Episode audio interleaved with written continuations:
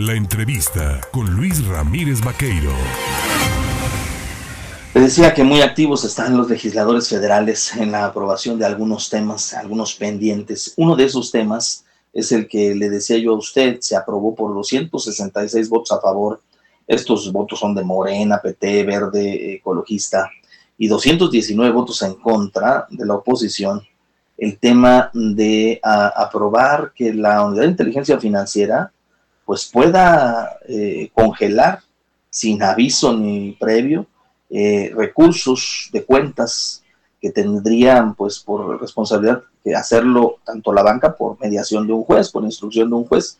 Uno de quienes eh, expuso las razones de las por qué no debiese atenderse esto y aprobarse es el diputado federal del PRI eh, por el distrito mm, de Perote, que es precisamente José Francisco Yunes Zorrilla, a quien tengo en la línea telefónica. Mi querido Pepe, ¿cómo estás? Muy bien, Luis. Muchas gracias por la oportunidad de platicar contigo y tu auditorio. Estoy a tus órdenes. Más dientes a la unidad de inteligencia financiera. ¿Esto es bueno para acabar con el crimen organizado o es un instrumento pues de, doble filo para acabar con la oposición? Con, ese pretexto se, se presentó Luis, con el pretexto de evitar que haya financiamiento a actividades terroristas o que haya lavado de dinero, lo que se llaman operaciones con recursos de procedencia ilícita. Y esto estaba ya en el marco legal, hay todo un conjunto de disposiciones jurídicas que tienen ese propósito.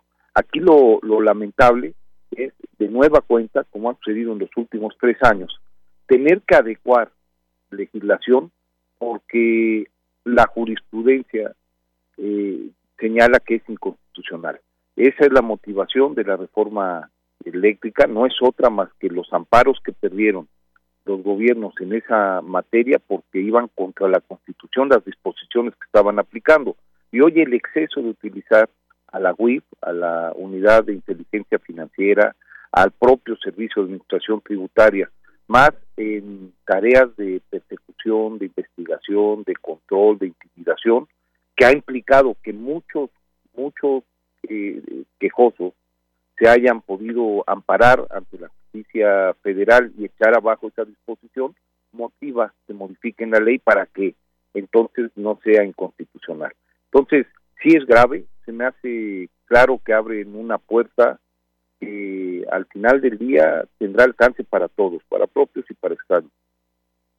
Eh, también dentro de esto, eh, esta modificación estas facultades que se le otorgan a la unidad de inteligencia financiera eh, beneficiarían eh, que en determinado momento eh, pues no solo sea aplicable ya decíamos a, opositores sino a cualquier ciudadano pues que intervenga en algún asunto que le interese al gobierno quitar de lado. Pepe, ¿qué es lo que tú sí aprobarías de ser necesario en este tipo de modificación de, norma? ¿Qué es lo que sí se le debía de haber atribuido a la unidad de inteligencia financiera? las atribuciones que tiene, que son las de como, como cualquier entidad administrativa con funciones de supervisión, la posibilidad de solicitar ante un juez la, la, la causa para poder invadir libertades, posesiones y derechos que están consagradas en la Constitución. La Fiscalía General o la Fiscalía del más que la Fiscalía General puede intervenir tu llamada, puede eh, solicitar catear tu casa, puede aprenderte, pero para poderlo hacer tiene que tener permiso de una autoridad judicial, no lo puede hacer por mutuo propio. Hoy lo que con esta disposición se logró es que la unidad de inteligencia financiera primero te congele tus cuentas le dé el mandato a la banca de que no puedas hacer ningún tipo de operación financiera. Y después, este, si eres culpable o no, ya te disculparán, pero te dejaron sin esa posibilidad, que es una forma de acosar, que es una forma de intimidar, y está bien para cuando haya sustancia, cuando se trate de delincuencia organizada, cuando se trate de terroristas, pero para eso tendrá que haber una orden judicial que emite un juez y esto pues evidentemente se está eh, con estas disposiciones evitando y es para es para delincuentes sin lugar a dudas pero también funge para adversarios políticos y también funge para comunicadores incómodos, si es que los hay. Y también sirve para empresarios que no tienen interés en aceptar las disposiciones de gobierno. Es un instrumento de persecución y de control que significa un exceso y que ya se verá en el tiempo. Como lo señalamos, en prácticamente todas las disposiciones de este gobierno, todas las, todos hemos alertado, ven a más lo que está sucediendo en materia fiscal hoy en el campo veracruzano. Nadie lo escuchó. Bueno, pues hoy están todos los productores realmente sorprendidos de lo que tienen que pagar por las disposiciones fiscal, fiscales que aprobaron la mayoría en el Congreso, la mayoría de Morena. Ahora, por último, preguntarte también, durante la sesión de este, este martes, eh, se aprobó el tema de la devolución del financiamiento a partidos políticos, un compromiso que había creado Morena, pero lo que llama la atención es que al parecer también el PRI votó a favor de esta resolución. ¿Esto es un esbozo, un viso de lo que podría ser eh, la votación de la reforma energética?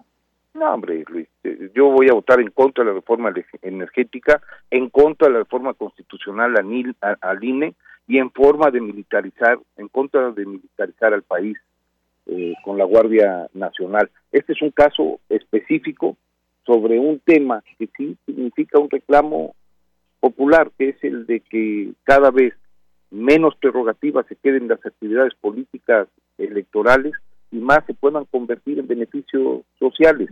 No deja de no tener trampa, porque buena parte de la normalidad democrática y de la competencia electoral está en función de las prerrogativas, de que los partidos tengan recursos para poder competir contra los partidos en el gobierno.